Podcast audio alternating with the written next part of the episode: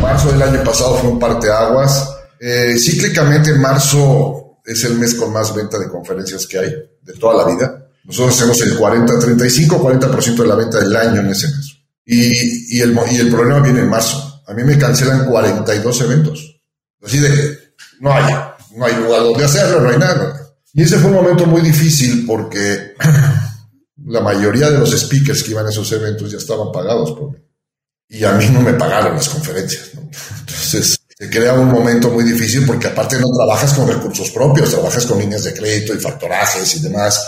El programa así ha funcionado toda la vida y nos ha ido muy bien así. Nunca, nunca piensas que va a pasar un bicho de estos y va a provocar todo esto. Hola, has venido a escuchar nuestras historias, ¿verdad? Entonces, bienvenido a Cuentos Corporativos, el podcast donde Adolfo Álvarez y Adrián Palomares hacen de juglares y nos traen relatos acerca del mundo de las empresas y de sus protagonistas. Prepárate a escuchar interesantes historias acerca del management, startups, compañías exitosas y fracasos empresariales. Pon a tono tus oídos y disfruta de este nuevo capítulo de Cuentos Corporativos. Y como todo cuento, este también empieza con un había una vez. Que lo disfrutes. Adrián, hemos tenido la oportunidad tú y yo de discutir, de platicar, de revisar la historia de grandes conversadores, grandes juglares que nos cuentan sus historias, que sus experiencias y estas nos inspiran a, a seguir adelante, ¿no? ¿Qué opinas? Claro, la verdad es que eh, en este proyecto de cuentos corporativos hemos tenido grandes ejemplos de charlas que realmente nos han hecho vibrar y que seguimos recordando aunque pase el tiempo. Eh, y bueno, ¿te imaginas poder dedicar esto tiempo completo y tener la posibilidad de escuchar y conocer a miles de personalidades que con su plática inspiran a otras personas? Bueno, yo creo que de eso justo es lo que vamos a hablar hoy en este episodio de Cuentos Corporativos. Es una organización que se dedica 100% a encontrar estos narradores de historias, a estas personas que cautivan y además posee un catálogo de conferencistas literalmente a miles de personalidades. Pero bueno, sin más, yo creo que es momento de iniciar presentando a nuestro invitado diciendo, como siempre, las palabras mágicas. Bueno, pues había una vez un joven que decidió dedicar su vida a la hostelería. Estudió en el Centro de Estudios Superiores de San Ángel y trabajó durante 26 años enfocado en el área de turismo, alimentos y bebidas, en empresas como Corporación Mexicana de Restaurantes, Grupo Posadas, Aeroméxico, Novartis y Hoteles Camino Real. Es ahí donde nuestro invitado conoce a Carlitos Páez, uno de los sobrevivientes del accidente aéreo ocurrido en los Andes en el año de 1972. Y entre ellos surge una amistad y una oportunidad de negocio. Hablamos específicamente nada más y nada menos que de Luis Valls. Luis es el fundador y director general de Speaker México Latam, empresa que surge a partir de que su amigo Carlitos le propone en el año 2005 vender una de sus conferencias y desde ahí todo es historia. Luis lleva ya más de 16 años como formador, coach y desarrollador de equipos tácticos con experiencia en entrenamiento y desarrollo de líderes.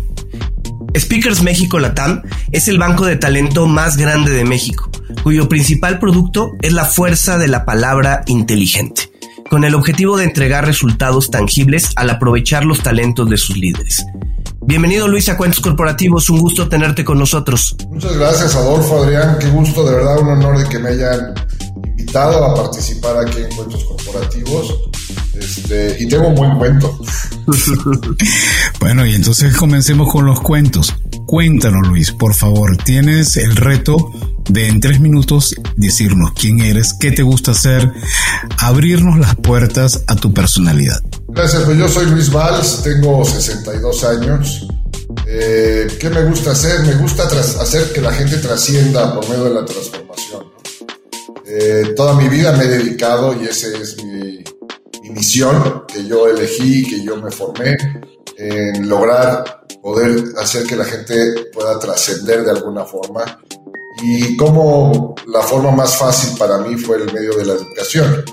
Entonces, ese soy yo, yo soy eh, una gente normal que tiene un grupo de, colaboradores que basa su, éxito o su posible éxito en ahora adelante, porque después de la pandemia se acabó el éxito y se acabó todo lo que se podía pensar, sobre todo en el rubro de nosotros, pues se acabó todo el tema. Pero bueno, al final somos formadores de equipos, eh, me, gusta. Quiero aclarar que nunca fue mi sueño hacer esto, o sea, yo no, yo vengo de un tema muy, muy, muy diferente que es la hotelería y al final eh, algo que, yo platico cuando me toca a mí por alguna razón dar una plática es que nada está escrito. O sea, tú podrás ser arquitecto y terminarás a lo mejor haciendo otra cosa. Yo fui hotelero toda mi vida y terminé ahora eh, tratando de formar líderes. entonces todo cambia y hay que adaptarse. Y ese soy yo, el, un inconsciente, un este, de alguna forma me ha dado la oportunidad la vida de no estar conforme con ella y cada vez estamos peleando para hacer algo mejor. Luis, eh, un poco más en el tema personal. Eh, no sé, ¿te gusta cocinar? ¿Le vas a algún equipo de fútbol? ¿Te gusta leer? Platicamos. Tocando temas delicados ya, porque vamos a entrar en discusiones.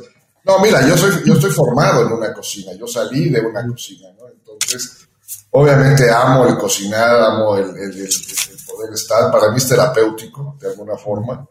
Eh, he logrado crear por medio de la cocina personal, pues un ambiente de trabajo, de, compañerismo y de amistad con muchísima gente, el convivir con la comida, el convivir con este placer de poder encontrarle, eh, no sé si se acuerdan ustedes de la película de Ratatouille, ¿no? Sí, claro. Este, este poder oler, yo me acuerdo mucho que yo tenía un jefe, un chef, eh, cuando yo trabajaba, que de verdad pasaba por las ollas y te decía que estaba salado porque el más lo olía. A ese grado llegaba. Y sí estaba salado, ¿no?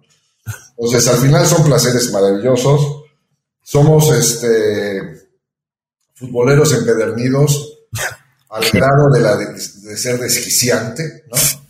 Esto, y, y, así lo hemos formado y así hemos crecido con mis hijos soy un fan de ir a los estadios. Yo le, durante varios años hacía tours a mis hijos por los estadios en Inglaterra, en Italia, en Sudamérica, y solamente íbamos todos los días a conocer un estadio. claro que la excusa era después, pero el eje central era conocer más allá de lo que es un balón. Entonces, a ese grado veo, veo hasta los de tercera división, entonces Uy, somos muy, fans, somos muy del Barça, muy de Chivas, desde que nací este, aunque pierda. Luis, y cuéntanos, cuéntanos un poco cómo, cómo ocurrió esa transformación personal donde tú estabas, vamos a decirlo así, en tu zona de confort, entendiendo que seguramente con muchísimos problemas como cualquier negocio, pero un negocio que conocías muy bien y que además, por lo que nos has comentado, te apasionaba, que era el mundo de la hostelería, cocinar y pasas a algo tan distinto como lo que es ser básicamente como un agente de muchos speakers internacionales. ¿Cómo, se da ese paso? Mira, es un paso muy, muy de la, de la suerte, de alguna forma, porque a mí se me cruzó, en, en mi vida se me cruzó esto, ¿no? Yo no lo estaba buscando, yo nunca había ido a una conferencia, yo no tenía, o sea, yo no tenía nada que ver ni por tema de trabajo, ni por tema de amigos, nada que ver con esto. Eh, cuando yo logro estar ya en Camino Real, Camino Real en la época que la que yo estuve, para todos los que éramos hoteleros, pues es la joya, era la joya de la corona. Y yo dije, bueno, yo aquí termino mi carrera, yo tenía 46 años en ese momento, yo empecé a los 20, y dices, bueno, de aquí seguimos con adelante y, termino en lo que a mí me gusta y lo que yo quiero hacer y por los tantos años que he trabajado. Eh, hay muchos eh, huéspedes frecuentes o huéspedes de larga estancia o huéspedes muy repetitivos en los hoteles, no importa en qué zona geográfica van a tener su trabajo, que siempre llegan al mismo hotel. Y esto es un tema de comodidad, es un tema de confort, es un tema de que conocen a la gente y, sobre todo porque tienen dos puntos bien importantes, que eso solamente los que estamos adentro lo descubrimos y somos parte de ellos. Uno es tener como huésped que viajas, que estás fuera de casa, que estás con la familia afuera, tener alguien de confianza dentro del hotel muy cerca de ti. ¿Por qué? Porque al final, pues si les da una enfermedad, les da algo, que tenga alguien los datos de la familia. Y yo era esa persona para Carlitos Paz. Entonces yo, probablemente por estar en el área de servicio, pues tenía mucho contacto con los huéspedes. Y entonces hice una, ya tenía una buena amistad con él y entonces me dijo, entonces yo era la persona que tenía los datos personales. De la puerta en caso de que no salga, ¿no? De algo me pasó. Y eso, bueno, la gente está un poco más tranquila. Y el segundo tema es el médico. O sea, el médico más cercano al hotel, más del hospital más cercano. Entonces, es un tema de estrategia de huésped que tienen que hacer. Los que viajan ocasionalmente, la verdad que no tienen eso, pero cuando un, un Carlitos o hay varios que por lo menos venía al hotel que les gusta 30 veces al año, pues entonces tenía que estar muy protegido en el tema, porque viajan solos, porque se pueden enfermar, porque hay muchas. Entonces yo hice mucha amistad por ese lado con él, yo desayunaba con él, de repente teníamos charlas de café muy largas. Entonces conoces a un personaje por Carlos y no por quien vivió la historia. Hmm. Y entonces yo la verdad pues no tenía mucha atención a lo que eran los Andes y el accidente y todo lo demás pero yo lo aprendo y vivo la experiencia desde quien lo vivió y no desde quien hace la narrativa o quien leyó el libro o demás. Entonces es un tema muy interesante, la verdad que aparte que Carlos es divertidísimo.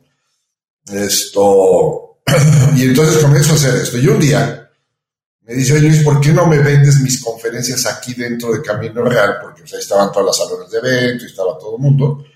Dije, no, espérame, esto es un conflicto de intereses, yo no puedo meter mano en este tipo de cosas, ¿no? Pero déjame ver, yo ya sabía la historia de la historia, ¿no? O sea, ya había aprendido la historia y me contó la historia, cómo había hecho esa historia y cómo había hecho el libro. Y yo ya tenía toda esta parte de atrás. Que para un vendedor, pues son elementos indispensables para poder convencer a cualquiera que compre la conferencia. Sí, claro. Entonces decido y le digo a él, órale, vamos a hacerlo. Eh, y entonces por razones del destino me voy con la gente de, la OP, porque además mis hijos son este, OP, yo soy IPADE, entonces pues teníamos ahí por lo más cercano y lo más conocido, pensando en que el auditorio son empresarios y son gente que después te puede ayudar a, a decirle yo lo quiero para mi empresa. Entonces lo voy, lo convencemos y entonces la primera conferencia que yo vendo es en el 2004 para la UP y de ahí comenzaron a salir algunos otros. Y me di cuenta que era un buen negocio lateral. nunca pensé en dejar la hotelería, eso no era mi, no estaba en mi radar. Y así empezamos, así empezamos. Eh, Grupo Imagen era el propietario en ese momento de, Camino Real, hasta la fecha. Pero las oficinas de Grupo Imagen estaban ahí. Entonces, cuando el cliente que me había contratado a Carlos quería otro y demás, pues bueno, yo le decía, mira, yo los tenía enfrente de mi oficina. Tengo a Pedro Ferriz, tengo a, Fernanda Familiar, tengo a Delamis. O sea, como si yo tuviera una cartera de muchos años, pero la realidad es que los tenía detrás del vidrio porque compartíamos el área de oficinas, ¿no?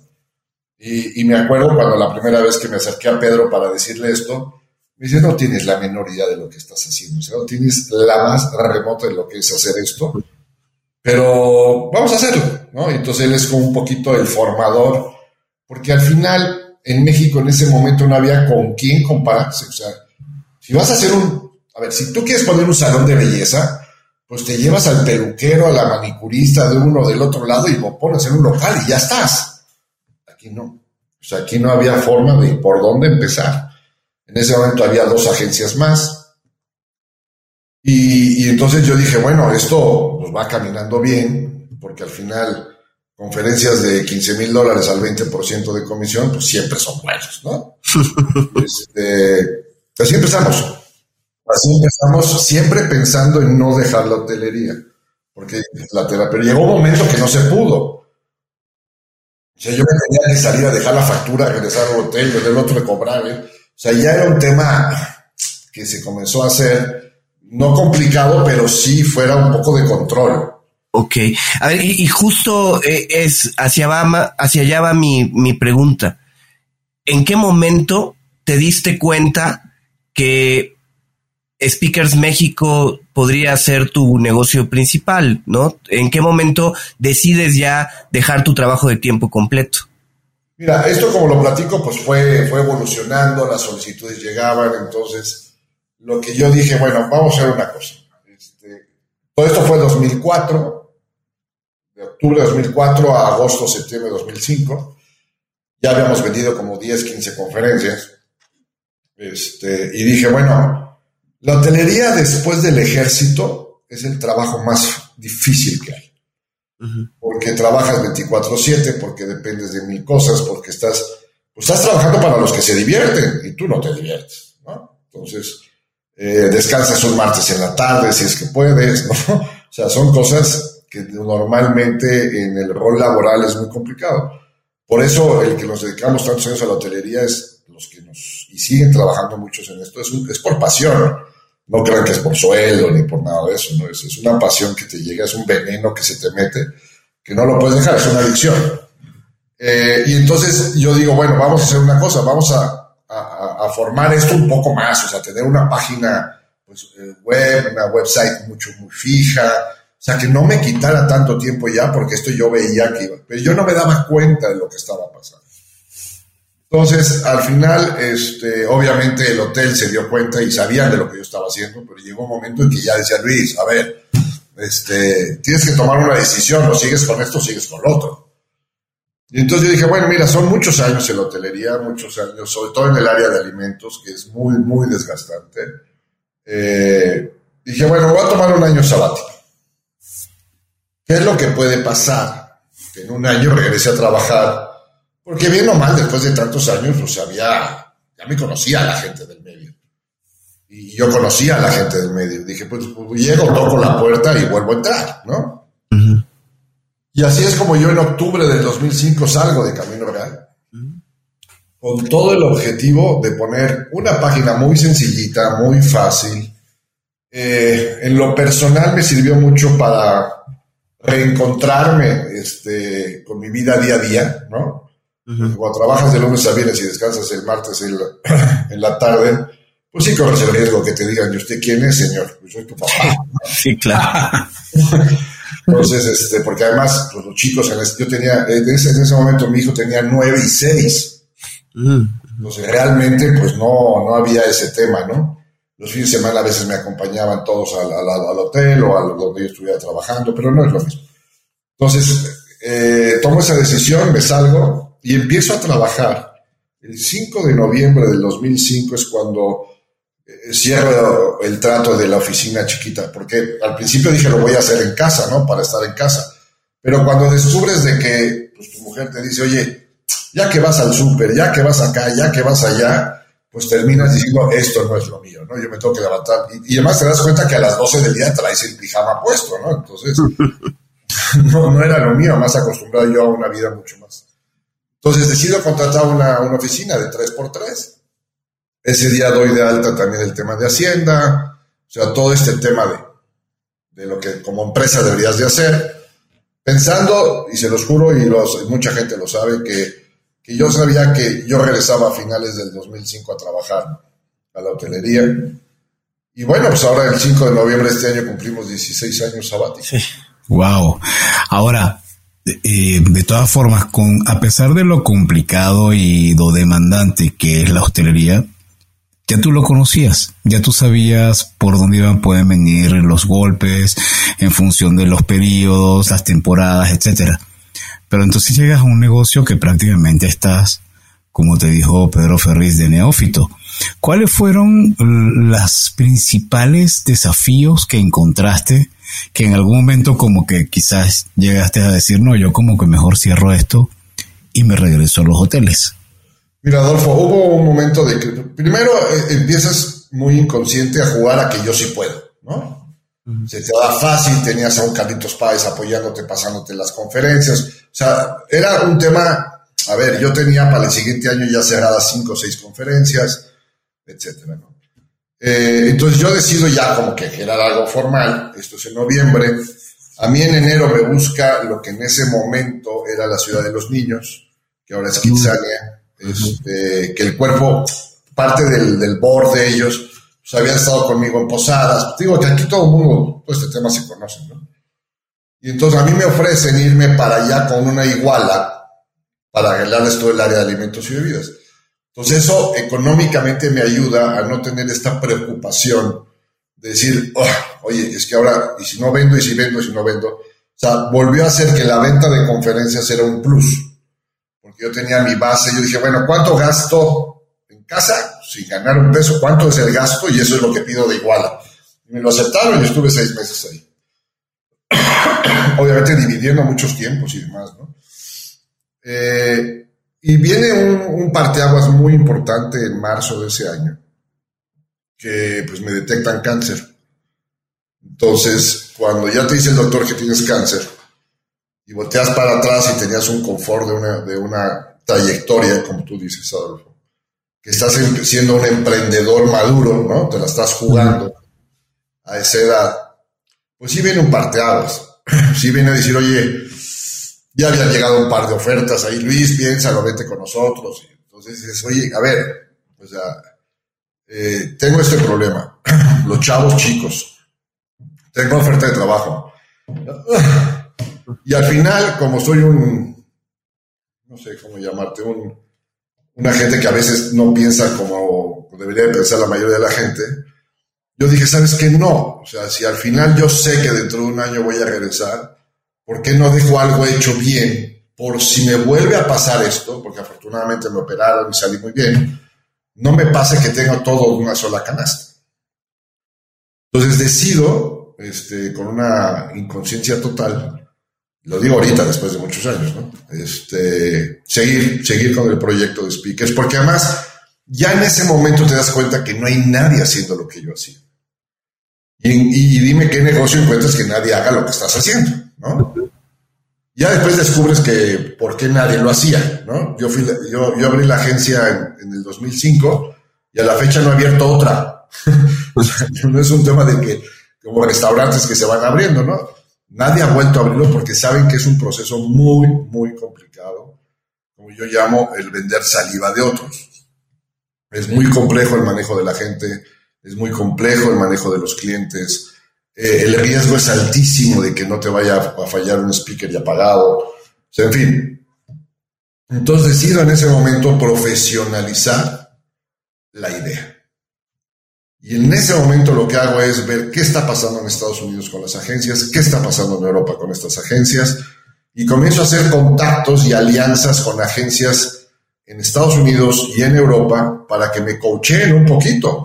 Una cosa es que vea su página web y otra cosa es que ver qué está atrás. Y por alguna razón, bueno, tuve la oportunidad de dos personas, de dos agencias que me dijeron, no, tienes que ir por acá, tienes que hacerlo por aquí, tienes que ir por acá. Y entonces, pues metí esa idea, más la mía en una licuadora, más, porque no había a quién copiarle. O sea, y cuando me di cuenta dices, es que esto está de cero, el camión está vacío afuera. Y se pasó y se estacionó contigo, ¿lo tomas o lo dejas? Entonces lo tomé como estaba y este, gracias a Dios, pues bueno, con mucho trabajo, porque pareciera que es un, negocio que a lo mejor es, pues vendes una conferencia, vas y vienes, pero si no estás alimentando constantemente el que las empresas sepan que existes. Hay un dato muy importante, solamente del, del 100% de los eventos que llevan una un conferencista o llevan un evento de alguien que da una charla contratada, porque ya ven que después los directores generales y los directores de comunicación son los speakers de las empresas para ahorrarse una lana. Y pierden toda la credibilidad, la gente ya no cree, o sea, el personal no cree que venga un director de comunicación a platicarles. Por eso la venta de conferencias comienza a evolucionar mucho desde hace 20 años. Y te das cuenta que en ese momento existe mucha necesidad de la gente. Entonces comienza a haber venta de conferencias, pero decía, a ver, ¿y este por qué fue? ¿Quién lo llevó? Y te das cuenta que solamente dos de cada diez eventos que hay una conferencia se contrata por medio de un buró como el mío, todo lo demás se contrata por internet. Entonces me doy cuenta que tengo un negocio, imagínense que ustedes se dedican a vender tornillos y el 80% de los tornillos que venden se venden por internet. Entonces se vuelve muy complejo, pero ese 20% era suficiente para las tres agencias que teníamos y nos daba. Nosotros en el año 2013 hicimos 358 conferencias, más de una por día. Obviamente pues vino este tema del COVID y bueno, sí hizo un desastre. Pero traíamos promedio de punto 98, entonces, o sea, de uno, punto 98 conferencias por día. Oye, Luis. eso es porque ya la gente te conoce, porque te dice, oye, yo tengo empresas, gracias a Dios, que todavía me dicen, Luis, este año a quién me traes. Sí, claro. ya nos conoces, ya sabes lo que es. Entonces así empezamos, así empezamos y, y, y, soy muy necio, muy terco y yo dije, vamos a ser la mejor agencia de México. Eh, en volumen, en número de conferencias eh, hechas y en la calidad de servicio, porque además yo traía la ventaja de traer todo el código y protocolo de servicio de la hotelería. Claro. Y eso es muy distinto cuando vienes del área financiera o vienes de, y quieres poner un negocio de estos. Entonces, así empezamos. Por eso, por eso hicimos el cambio. Y no me arrepiento, lo volvería a hacer con mucho gusto. Oye Luis, con, con más o con cerca de una conferencia al día, seguramente tú habrás escuchado a muchísimos de estos conferencistas o de los conferencistas que representan, que representan en Speakers México. Para ti, ¿qué debe de tener un conferencista para que sea memorable, para que la gente salga satisfecha de lo que escuchó? Mira, eh, este es un tema muy, muy complicado porque como hay tantos temas de dar de conferencias, no es lo mismo un conferencista motivacional a un conferencista que te habla sobre créditos hipotecarios o sobre el área jurídica, ¿no? O sobre temas mucho más duros o más rudos. Por otro lado, tienes empresas que son muy buenas en el sentido de recibir ese tipo de mensaje. Y tienes empresas que el auditorio de verdad dices, aquí no lo rompe el hielo nadie, ¿no? Un Deloitte, un, o sea, todas estas empresas súper estructuradas y llenos de auditores, y o sea, es gente muy dura, ¿no? Los, los, los congresos y, los, y los eventos de médicos. ¿no? Es impresionante, o sea, no le rompes el hilo, entonces tienes que encontrar cómo sí, cómo no. Entonces, ¿qué tiene que tener el speaker? Depende de qué hables. Pero si me dijeras en general qué tiene que ver, uno tiene que ser, yo les digo a ellos que tienen que ser muy, muy ellos. O sea, no puedes crear una historia que no sea la tuya. Nos hemos topado gente que toma cachos de historias y te arma una conferencia y quiere hablar sobre el desarrollo personal y dices, oye, a ver, espérame, espérame, espérame. O sea, esto ya lo oí con este cuate, este viene de tal libro, entonces va armando, porque la gente cree que vender una conferencia al mes que cobras 30 mil pesos, pues ya nivelas el gasto de la casa. Entonces, sí, lo primero que tienes que hacer es ser muy auténtico con tu tema, no, no importa qué tema sea. Segundo, tienes que prepararte. O sea, una cosa es que tú des una, que, se suba Adolfo, que se suba Adrián a un escenario y dé una plática con amigos, y otra cosa es que te estén pagando por ellas. Pues ahí cambia todo el modelo. O sea, tú una cosa, porque a mí habido muchos que dicen, Luis, es que ya doy tantas conferencias pro bono gratis, que ya las quiero cobrar. Lo tengo que mandar a curso de oratoria, lo tengo que mandar a, a cambiar su presentación todavía de PowerPoint a Keynote, ¿no? O sea, porque tienes que dar un ascenso a esas cosas, no es fácil. Y dos, a todo el mundo les digo, tomen un curso de teatro. El teatro, nos hemos dado cuenta y tenemos coaches de teatro que les ayudan a ellos, nosotros ayudamos a ese tipo de cosas, no decimos ve y búscalos, ya sabemos quién sí funciona, tanto para hacer la presentación como para hacer la parte de esto. El teatro realmente sí rompe las tablas del escenario. Una cosa es que tú vayas a ver el teatro y otra cosa es que tú estés arriba. Y sobre todo, no el que practiques el monólogo del teatro, que sería lo más similar a una conferencia. Que hagas una obra de teatro dentro de este curso. Porque entonces aprendes a compartir el escenario, a moverte en el escenario, a las entradas, a las salidas, al, al, oído, a percibir la gente, el que se rían de ti. Eso te da una, un approach muy padre.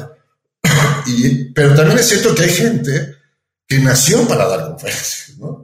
Hay conversadores, oradores, que son de verdad que dices, touché, ¿no? es, es, impresionante lo que hacen, ¿no? Este, y, porque ya lo lleva, ya, ya, ya, ya, ya son así, ¿no? Pero es la minoría. Entonces tienen que prepararse, tienen que ser muy auténticos y tienen que estar conscientes que lo que están diciendo puede afectar a más de uno. Entonces tienen que ser muy, muy eh, no te puedo, yo no puedo subir a nadie a un escenario a decir algo que esa persona no lo haya hecho. Perfecto, lo entendemos y eso nos lleva a preguntar todavía más acerca de Speaker México porque queremos raspar lo máximo posible. La oferta de valor de ustedes es transformar para trascender. ¿Qué quiere decir eso, Luis? Mira, es, algo que yo llevo adentro y me costó con un coach que, estuvo conmigo durante mucho tiempo, que él me decía, tenemos que encontrar cuál es la esencia tuya, Luis, de ti, Luis, ¿no? Entonces, pues yo pues, pensé que en ocho días salía todo este tema y no, nos tardamos muchísimo. Porque tanto en el tema de la hostelería que yo tenía, en el momento que yo estuve en líneas aéreas, en el momento que estuve yo en restaurantes, pues yo pasé por, el, por, por todos los conceptos de huésped, de pasajero, ¿no? O sea, de todo. Y después dedicándome a esto, al final toda mi vida me he dedicado a transformar gente, o por la comida, o por los viajes, o por todo lo que yo, o las convenciones que he organizado. Yo transformaba a la gente. Y ahí encontré que mi misión era trascender transformando a la gente. O sea, yo no sé hacer otra cosa que no sea lo intentar, digo, a veces no lo logras, que por medio de lo que yo hago, ya sea de negocio o sea lo personal, ayude a transformar a la gente, ¿no? Y transformar en positivo, hablando de, en el sentido de, yo siempre he dicho que nuestra empresa no forma líderes, nosotros moldeamos líderes, es muy distinto. O sea, tú ya eres un líder y ya estás, creo que te puedo ayudar con esto, con esto, etc. Entonces, por eso somos nosotros, nuestro objetivo y nuestro core y todo lo que hacemos es eso. Y no recibimos ningún proyecto, ninguno, que el objetivo final no sea ese. La cantidad de pláticas que nos han llegado en donde la final la gente no tiene ni, no se lleva ningún valor agregado de la plática. Entonces no ayudó a transformarse a nadie. No quiere decir que se tienen que transformar los 300 que están sentados, con uno. Y hemos tenido historia de gente sentada.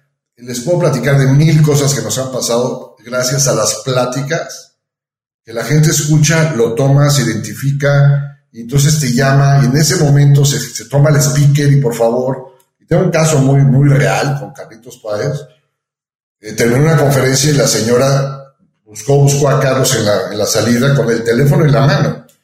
Y hasta que le dice, por favor, hable con mi hijo porque está a punto de suicidarse, está con mi hermana. Está en el balcón, tiramos.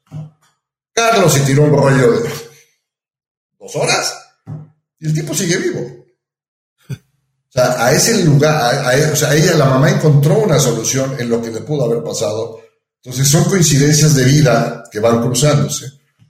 Entonces, dime si no, ahí trascendimos transformando a la gente. ¿no?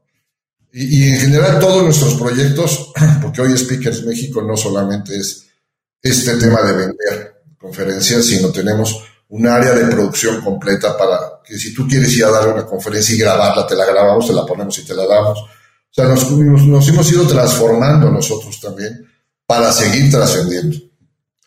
Eh, por eso, por eso lo hacemos así, por eso es nuestra guía y ese es nuestro, nuestro eje. No nos podemos salir de eso.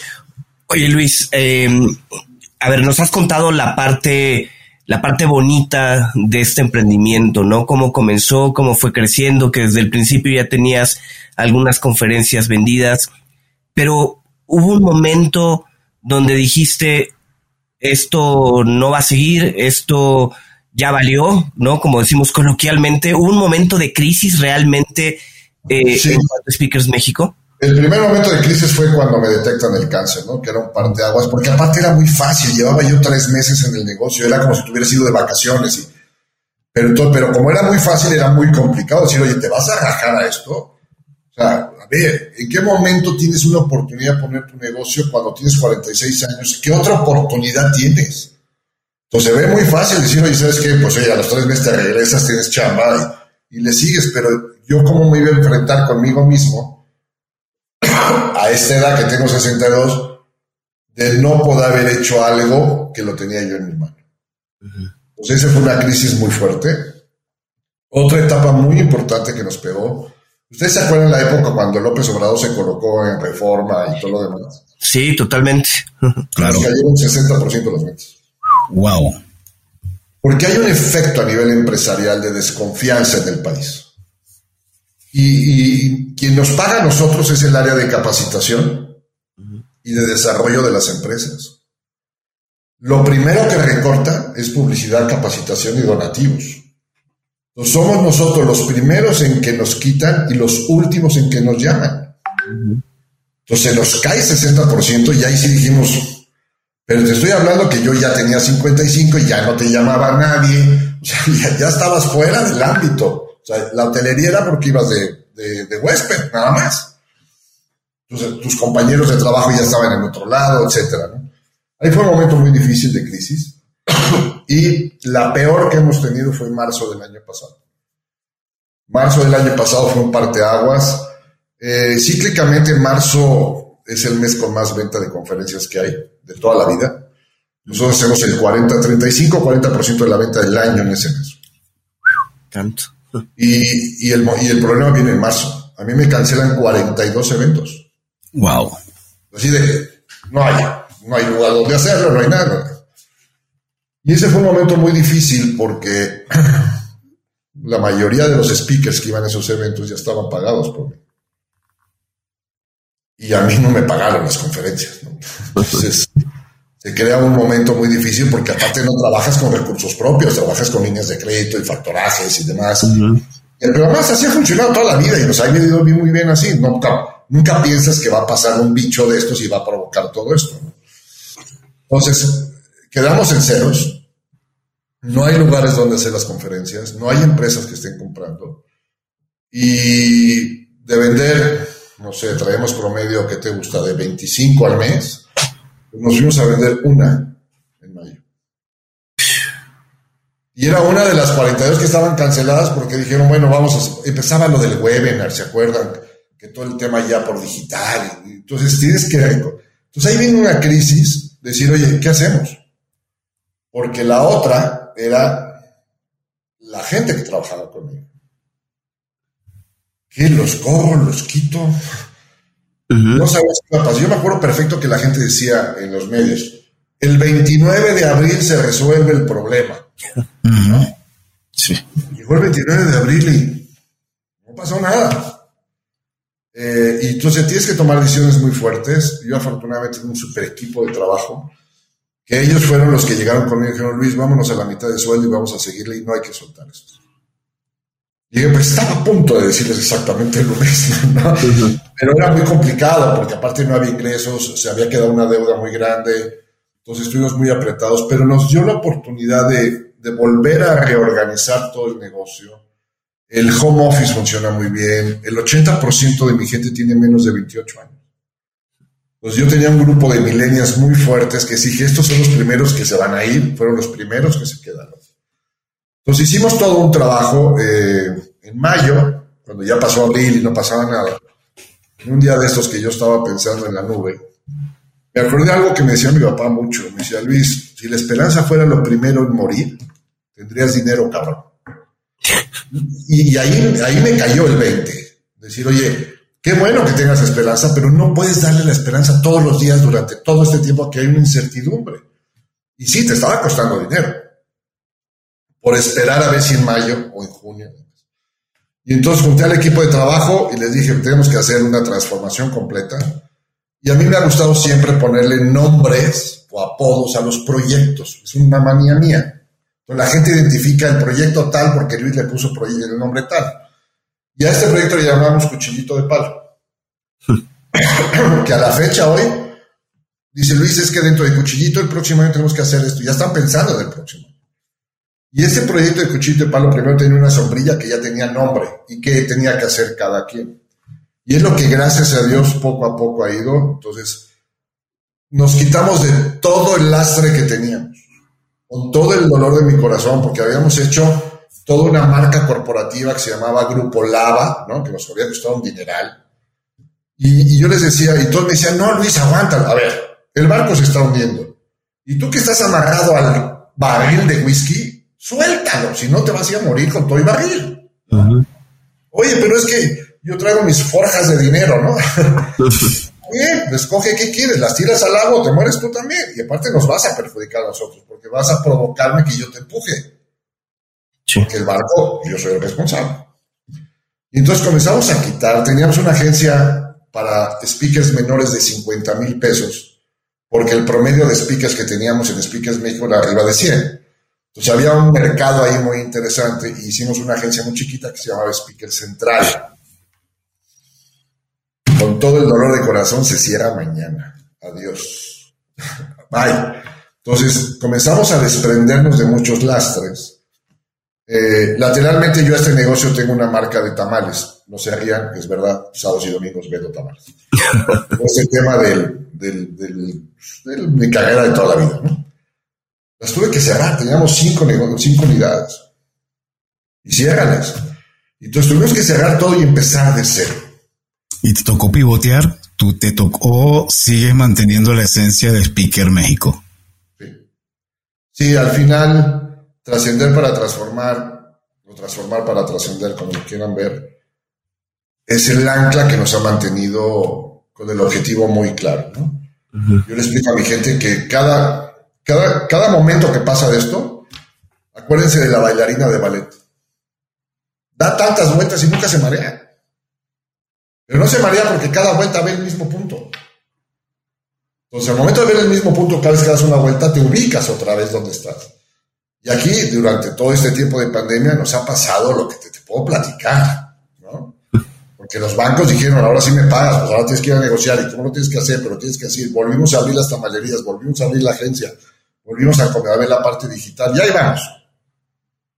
El, la pandemia nos puso en terapia intensiva con un cura afuera. Para dar el santo óleo. Hoy estamos en terapia intensiva, pero el cura ya está en su iglesia. O sea, ya bueno. no el cura. Porque eso no es fácil, esto pasará un par de años todavía para. no para la nueva normalidad. Porque lo normal es agarrar de frente este toro. Eso es lo normal, eso es lo que debes de hacer. No la nueva normalidad. Entonces, yo cuando cada vez que hablan de la nueva normalidad, yo me pongo medio neuras. ¿Cuál nueva normalidad? Lo normal es que te pase esto. Lo normal es que enfrentes las cosas como debes de hacerlo. Eh, Luis, eh, a ver, la verdad es que yo creo que tu negocio ha sido uno de los más afectados por el tema de la pandemia, ¿no? Los eventos se cerraron, todo se transformó. Pero ahora que está, pues, que estás viendo las cosas de una forma diferente, ¿cómo ves Speakers México para cinco años? ¿Cómo te lo imaginas? ¿Qué, ¿Qué está saliendo de este proyecto Cuchillito de Palo que los va a ayudar a esa transformación? Mira, la, realidad es que vamos hacia un cambio digital. Eh, queremos y tenemos ya una nueva plataforma que sacamos ahora el primero de octubre, en donde la idea es que por medio de una membresía tengas accesos a todos los speakers que van a subir a dar pláticas y vas a tener, o sea, queremos no volver a pasar esto de depender, porque además no es cierto que, eh, a ver, yo no veo convenciones como las de antes, pero ya nunca más, ¿eh? Y no porque el COVID, no. Las empresas se dieron cuenta que se gastaban millonadas en una convención. Nosotros acabamos de hacer un evento para 8 mil personas para Seguros Monterrey. Nunca los hubieran puesto en un solo lugar. Entonces yo creo que va a ser muy selecto, va a ser muy pequeñita las convenciones. Entonces lo que tenemos que hacer es convertirnos. ¿Qué fue lo que hicimos? Imagínense que Speakers México es un pastel que ya estaba hecho, maduro y que a la gente le gustaba. Lo que hice fue volver a sacar los ingredientes, el huevo, la harina, el arándano, o sea, todo lo que era mi pastel. Dije, ¿ahora qué hago con esto? Uh -huh. ¿Cómo lo transformamos?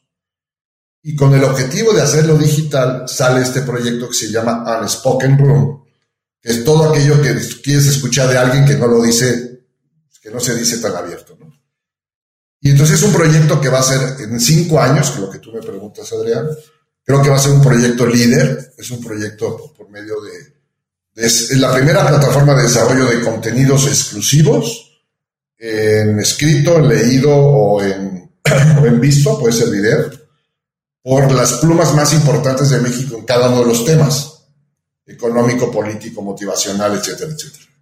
Y la gente va a poder entrar on demand con su membresía a escuchar esas cosas. Entonces estamos dando un brinco Estamos cambiando la forma, porque sí es cierto que las agencias, en Estados Unidos hay como 500, en México hay 3. Eh, vamos a reducir mucho todo este proceso.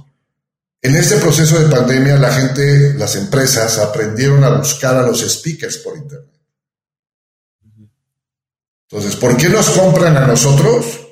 Porque una de las estrategias de Cuchillito de Palo fue, olvídense de las exclusivas de los speakers, vámonos a hacer exclusiva de las empresas. Entonces, hoy tenemos contratos corporativos con Banamex, con el TEC de Monterrey, con tres o cuatro que son los que solamente a nosotros nos compran con un cambio de tasas de, comisiones. O sea, cambiamos todo, o más bien dicho, aceptamos todo lo que ellos nos pidieron. Pero entonces le dimos una vuelta, decir, a ver, prefiero trabajar con 10 clientes grandes, transnacionales, que por compliance no pueden comprar por Facebook, no pueden comprar porque es el amigo de, Adolfo o de Adrián y que yo lo conozco, no puede, o sea, está prohibido. Entonces estamos trabajando mucho esa parte para consolidarnos en esos clientes. Por otro lado, la página web, o sea, es esta plataforma web que estamos haciendo, que ya sale. Eh, el tema de, nuestro propio centro de producción de, todo lo digital. Tenemos una agencia propia de mercadotecnia digital que se llama Clacatoa Digital, que le vende servicios de mercadotecnia digital a los speakers. Porque los speakers quisieron entrar a un mundo digital sin saber. Entonces nosotros ya hicimos una agencia, tenemos cuatro personas trabajando ahí y tienen cinco cuentas y les ayudan. Entonces, nos diversificamos, o sea, hicimos, a mí, dije, yo a mí no me vuelve a pasar que tienes el 80% de tus ingresos en un negocio, no, ahora vamos a tener. ¿Qué tuve que hacer? Ser socio de todos. Tuve que ceder acciones. Porque si no los hacía socios, se iban a ir. Son millennials. Entonces el millennial trabaja por proyecto, no trabaja por pertenencia. Entonces, pero la pertenencia se la logré dar con acciones. Y en uno de los negocios soy minoritario. pero, a ti te tocó, a ti te tocó pensar como millennial, incluso desde el momento en que entraste en esta aventura en el 2004 y al día de hoy. Y realmente es una historia fascinante. Felicitaciones porque todo lo que has, todo lo que, o sea, esto ha sido un, de realmente una aventura increíble desde, el, ese momento, porque como lo comentas, no debe haber sido nada sencillo. Eh, por algún motivo, como bien lo dice, solamente una o dos empresas se dedicaban a esto, luego el COVID, luego resiliencia, luego transformación y al final haces honor a tu, a tu, a tu lema o a tu oferta de valor que es transformarse porque al final sabemos que vivimos en un mundo permanentemente de transformación.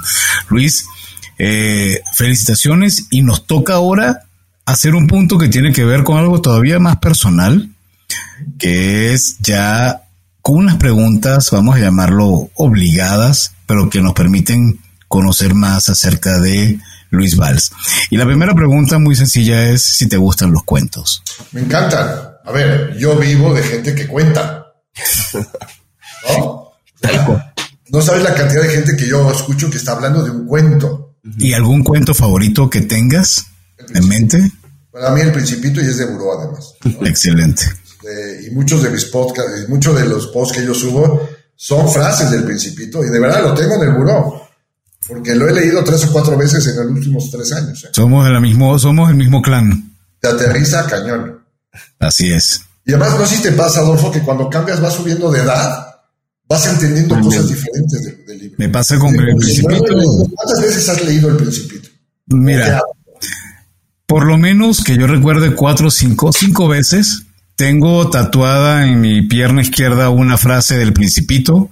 Tengo tatuado para quienes algunos es un sombrero, pero para otros es un a serpiente comiéndose un elefante. Para mí, el Principito es el icono de, de contar una historia. Y cada vez que pase la edad, yo tengo 62, no sé qué edad tengas tú. 51. Cambia la visión de la lectura del principio. Y hoy en Crisis, que lo he leído y, hace poquito lo acabo de ojear, yo que lo hago con Principito es que lo abro y donde abra, ahí entiendo algo de lo que me está pasando. Y entonces, pero, pero soy yo el que lo entiendo diferente, no es que el libro diga otras cosas, el libro es el mismo, ¿no? Pero bueno, ese es, ese es mi cuento. Luis, y en cuanto a libros, ya sea una novela o algún libro de negocio, ¿algún libro que nos puedas recomendar? Mira, este, yo tengo la mala costumbre a partir de este, que además la crisis del COVID ha permitido también leer un poco más. Y, y yo siempre trato de leer un libro el primer, un libro es de negocio y otro libro es como motivacional, de, de, inspiración, ¿no? Y trato que por lo menos sean seis libros al año. Eh, en, el, en el, libro no de negocios, por favor léanse, no si juntos, pero sí muy pegados, Agassi, el libro de Agassi y el libro de Nadal. El de Agassi es buenísimo, ya lo leí, Open. Porque el de Open, pero si lees el de Nadal, estás viendo que es el mismo deporte, la misma presencia, los mismos líderes, cómo se desarrollan dos líderes de diferente forma. Y ahí te entiendes que tú puedes ser líder igual que otro, haciendo lo mismo, pero con su tu propia personalidad. Obviamente, pues trae mucho, mucho atrás. Pero bueno, a mí me encantaron esos libros. Este, leí la, el libro de la mujer de Obama. Mm. Me costó. A la mitad del libro me costó. ¿No? Este, porque también hay que ver la parte de género. Y en la parte de negocios, este, pues leo mucho de marketing, leo mucho de, no, tanto historia de, Steve Jobs y de estos negocios y todo lo demás, ni tampoco me agrada mucho el libro de cómo ser millonario en cuatro pasos. este, trato de entender un poco más las tendencias de lo que estoy haciendo ahorita, ¿no? Eh, o la lectura, por ejemplo, acabo de leer el libro de, el que viene un, compilado, el de Ford, que viene de Facebook, viene Amazon, viene, o sea, de cuatro líderes, de cómo se formaron. Pero es una lectura rápida, fácil, ¿no? Lectura. Y yo tengo la oportunidad de que los speakers que hacen libros, pues me regalan libros, ¿no? Y ahorita estoy leyendo una que se los voy a mandar, que es de Mónica Borda, se llama Y es mucho de lo que yo pienso que es hay que tener más huevos que esperanzas. Qué bueno. Es el libro, vale la pena. Este, entonces, esos tipos de libros me gustan mucho. Excelente. Y en tu vida debes tener un, una situación operativa muy activa. Eh, ¿Hay algún gadget tecnológico que tú puedas recomendar o aplicación incluso eh, que sientas que permite que, a ti te ha agregado muchísimo valor? Mira, no tanto el gadget, pero sí el tema de las aplicaciones ya existentes. Eh, yo por el tema de mi chamba, pues obviamente estoy en Instagram, estoy en, Facebook, etcétera, ¿no? Que esos están bien, pero yo la verdad me he metido muchísimo en LinkedIn y, y, la verdad que todos aquellos que nos pueden, que nos están escuchando, vean a LinkedIn como un negocio, no lo vean como un aparador de aquí estoy y demás. De verdad, o sea, es impresionante lo que se puede lograr. Yo he conseguido clientes muy buenos. Bueno, de hecho, ustedes, ¿no? digo, mejor ejemplo no hay. Este, hicimos contacto por medio de ellos. Pero la verdad que cuando tú te enfocas y sabes quiénes son tus clientes meta, cuál es tu target y los ubicas allá y les das y les das y les das información, terminan haciendo ya una conversación contigo, eh, te piden consejos, te piden esto. Entonces, y la verdad, hablando desde el punto de vista, como tú me dices, Adolfo, de negocio, yo soy un fan y apegado a LinkedIn todo el tiempo. Porque salen extraordinarios reportajes, salen extraordinarias estadísticas, ¿no? que a mí me sirve muchísimo la estadística de recursos humanos, de los grupos de recursos humanos. No tanto en el tema de contrataciones y todo lo demás, sino las tendencias, qué puestos están desubicados, cómo se están moviendo, qué puedo hacer yo para apoyar. Entonces, este, más que allá de, una, de un gadget, ¿no? porque al final pues, pues no, no, deja de ser este, lo que ya todo el mundo conocemos, me imagino que debe haber muchas, muchas otras aplicaciones, cómo llevar una buena agenda, cómo hacer, no sé, cosas así. Pero yo en a nivel comercial, que es lo mío, es el tema del, yo estoy muy fan de ellos. Ok. Luis, yo me voy a tomar un permiso, me voy a salir un poquito de nuestras preguntas obligadas. Me gustaría que nos cuentes cuál es para ti el speaker más recordado, el que más te ha marcado de todos los que has escuchado. ¿Con cuál dices, si tuviera que escoger una o dos conferencias, con esa me quedo? Mira, a mí alguien que, siempre que lo veo dices, wow, o sea, es un cuate, es que depende del tema también, ¿no? Porque cuando has manejado expresidentes, por ejemplo, Y, me ha tocado comer con Aznar y con, me ha tocado, o sea, con toda esta gente, Uribe y con González y con Cedillo y con... Escucharlos es impresionante. Eh, pero en, el tema de, desarrollo como él, como, como él, obviamente Carlitos, porque pues conozco la historia y la conozco más allá de la historia, ¿no? Y he estado además yo ahí donde estuvo él, eh, alguien que a mí, cada vez que la escucho, de verdad que no pierdo, es Rosario Marín. Ella fue la tesorera de Estados Unidos. Mm. La primera mexicana o sea, era la que firma, su firma está en los billetes. En los dólares. Más poder que eso no puede haber de nadie. Pero tiene una vida muy interesante, del sí se puede, del salir adelante, es, impresionante. A mí, a mí esas historias me encantan. Eh, ¿Quién más? Valdano, por ejemplo. O sea, Jorge Valdano tiene una historia, tiene una inteligencia fuera de serie. Este, muy claro, muy objetivo, muy, muy, ¿no? En, su tema, porque más siendo futbolero, pues lo entiendes mucho más. ¿no? sé, o sea, me, pecaría de decir quién más, eh, porque dejaría a mucha gente fuera. Por ejemplo, Ricardo Finito López, pues tiene una historia que no lo hemos vendido muchísimo. Pero cuando tú logras en tu profesión retirarte invicto, llámese invicto, él en el box perder, nosotros en lograr algo, y cómo se retira, dices, wow, ¿no? A donde la capacidad mental de la gente puede llegar a un control de tomar la decisión de retirarte porque le habían dado su mejor título. Él se retira cuando le dan el mejor título, que era un encefalograma de su cabeza que estaba limpio. Wow. Y ahí dice, me voy. No, no era los cinturones. Él se sacaba su encefalograma, era su mejor título cada año. Pero por supuesto. Pues llegó un momento que dijo, me voy. ¿no? Entonces, qué fuerte. Y aparte con cheques puestos para pelear con quien tú quieras. Sí, claro. Este, entonces, al final yo creo que hay muchas historias. Este, no me gustaría dejar a nadie fuera. Eh, pero hay, hay, cosas muy, muy interesantes. De, ah, bueno, Alondra de la Parra.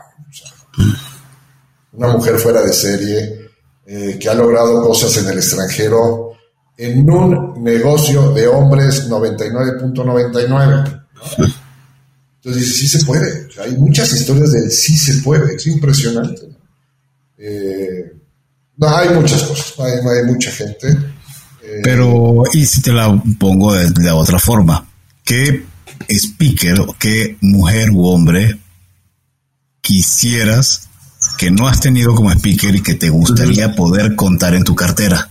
Alguien que tú dices, me encantaría tener esa persona en mi, en mi, ¿cómo lo llaman? Mi batería de speakers. en mi casting. uno que he perseguido y no se me ha dado es Obama. Ok. Y está muy complicado el tema, porque aparte, la figura que es y lo que hizo, y después, o sea, Obama debe ser, me encantaría que estuviera con nosotros, eh, por lo que es y lo que representa a nivel global, ¿no? Eh, yo creo que es el, de, que más he perseguido y lo, que, lo tengo localizado y sé con quién trabaja. Todos lo tenemos. Porque además nuestro negocio es levantar piedras y encontrar gente. ¿no? Este, si no, lo cualquier mundo, cualquier gente lo haría. Esto. ¿Quién más? ¿Sabes quién también se me ha ido y no hemos podido? Malala. A Malala, ok. Y ya conocemos al tío en Londres. Ya, ya, ya la tenemos súper ubicada, ¿no? Pero no se nos ha dado. No, está en un mood de estudio, un mood de que tiene que tener su carrera o algo diferente. Este, Malala sería eh, Luis, si alguien quisiera seguir esta conversación, quisiera contactarte de alguna manera, ¿dónde puede hacerlo? Mira, en las redes sociales entonces estamos como Speakers México eh, y en nuestra página web que es www.speakersmexico.com Ahí estamos, ahí está el punto de contacto, ahí, vemos, ahí pueden ver qué hacemos, cómo lo hacemos, con quién lo hacemos. Eh, gente que quiera dar conferencias, que no ha encontrado la fórmula de cómo hacerlo, les ayudamos con mucho gusto. Nosotros estamos haciendo mucho refresh constante, porque este, siempre se necesita gente nueva para... Y hay temas, hay gente con temas muy, muy, muy buenos. Luis, un mensaje para aquellos que están escuchando y que piensan que en algún momento quieren perseguir un sueño, quieren perseguir eh, un emprendimiento y, no se atreven y no saben cómo hacerlo, ¿qué les dirías a esas personas que se están inspirando hoy con tu historia? Mira, me estás preguntando algo que me encanta hablar de eso.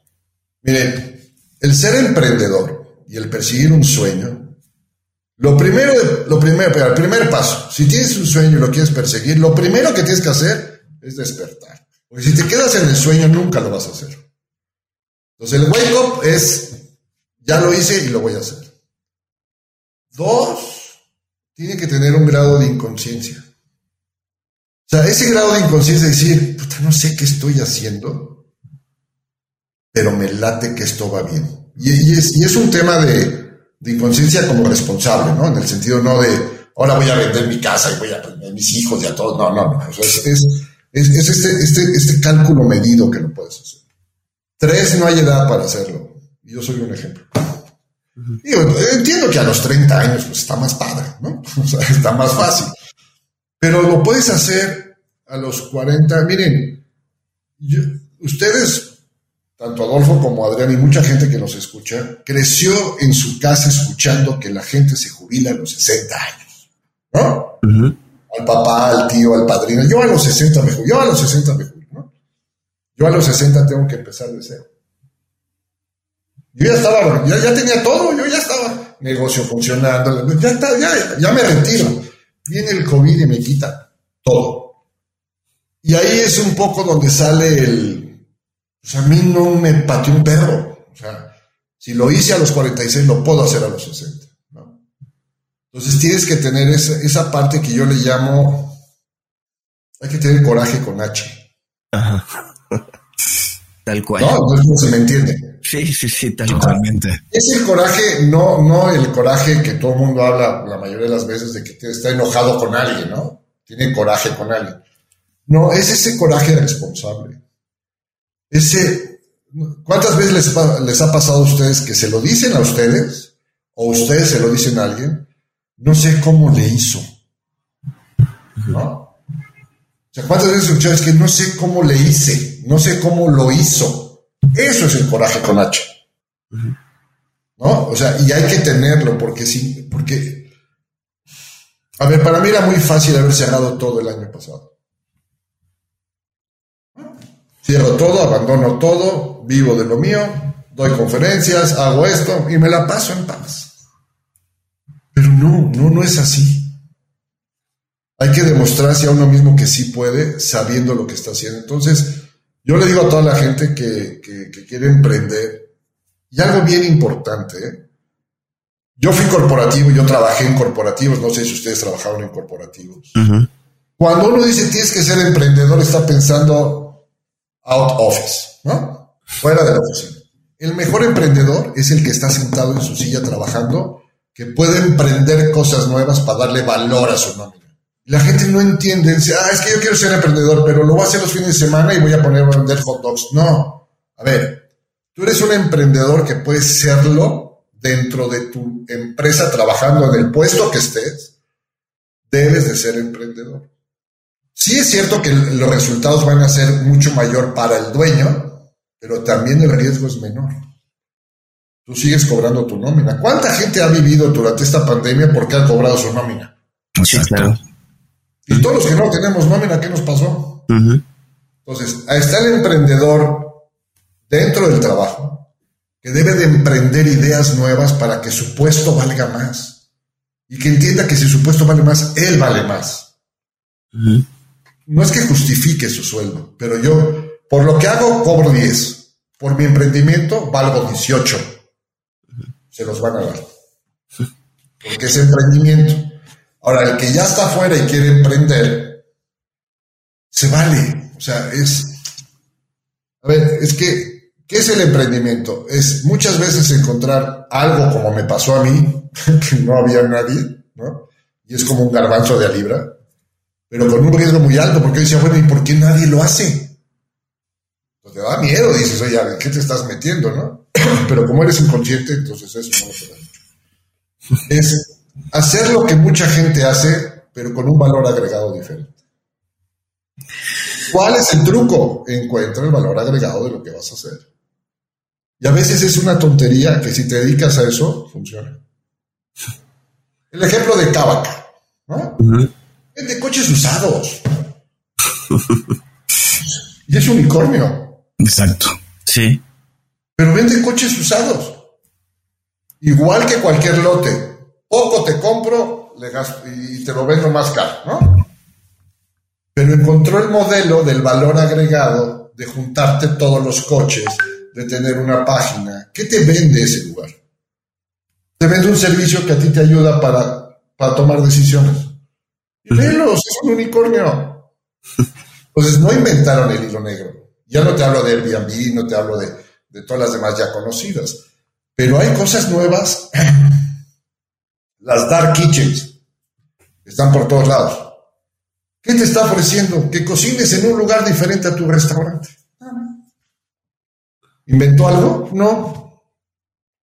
Pero encontró el valor agregado de concentrar todos en un lugar con un precio mejor, donde llegan todos los runners de todas las aplicaciones. Le entendió. Eso es el emprendimiento. Y por último, ya para cerrar esto, es nunca, por lo menos lo que yo he visto, he vivido y lo que he visto con gente que se ha dedicado. El que más fracasa, el que tiene más fracasos, son como puntos que vas ganando para ser exitoso. O sea, si no tienes puntos de fracaso, nunca vas a ser exitoso. O sea, tienes que juntar como una cuota de fracasar y fracasar y fracasar. Y Ahora, la gente dice, es que fracasar voy a perderlo todo. No, fracasar es tener una idea y que no seas, que ya te la hayan ganado, ya fracasaste, búscate otro. Entonces, Guillermo del Toro lo dice en una de sus pláticas a los chavos. Dice, el mejor éxito que yo he tenido es la cantidad de fracasos que he tenido. Y tiene toda la razón. Tiene toda la razón. Entonces, yo le recomendaría a la gente que no le dé miedo emprender dentro de su oficina, dentro o fuera, o sea, con el que sea, que sea muy medido, ¿no? Más en estas situaciones que estamos ahorita, porque hay mucha desesperación. Que tengan mucho coraje con H. Que lo encuentren. Que lo encuentren, porque se amas. Adolfo, tú lo tienes, Adrián, tú lo tienes. O sea, este proyecto de cuentos corporativos, pues cuando lo tomaron la decisión, tuvieron el coraje con H para hacerlo. Excelente. Luis, de verdad, eh, muchísimas gracias. Ha sido una charla muy interesante y, y, bueno, pues gracias a todos por, por acompañarnos, por escucharnos. Si les gustó este episodio, no duden en suscribirse en su plataforma y calificarnos con cinco estrellas. Síganos y visítenos, eh, por favor, en nuestras redes sociales. Facebook, Twitter, Instagram y LinkedIn. En los, las notas de este episodio van a encontrar los handles de cada una de estas cuentas. Y además, por favor, visítenos en cuentoscorporativos.com, donde van a poder encontrar las ligas a las redes y además suscribirse a nuestro newsletter. Y bueno, como siempre decimos, las empresas, sin importar su origen, razón de ser o tamaño, todas tienen algo en común. Están hechas por humanos. Y mientras más humanos tienen, más historias que contar. Y todo cuento comienza con un había una vez. Hasta el próximo capítulo, Luis, un honor y un placer haberte tenido con nosotros, la verdad que sí. Muchas gracias. Muchas gracias, a todos, gracias Adolfo, Adrián, a todo el auditorio. Y hablando de cuentos, lo importante es cómo te cuentas. Gracias. Gracias. Gracias. Gracias por habernos acompañado en este capítulo de Cuentos Corporativos. Ojalá que esta historia haya sido de tu agrado y sobre todo que te lleves ideas y experiencias que puedas aplicar en tu propio universo empresarial. Esperamos que nos escuches nuevamente y recuerda, todos los cuentos comienzan con un había una vez. Hasta la próxima.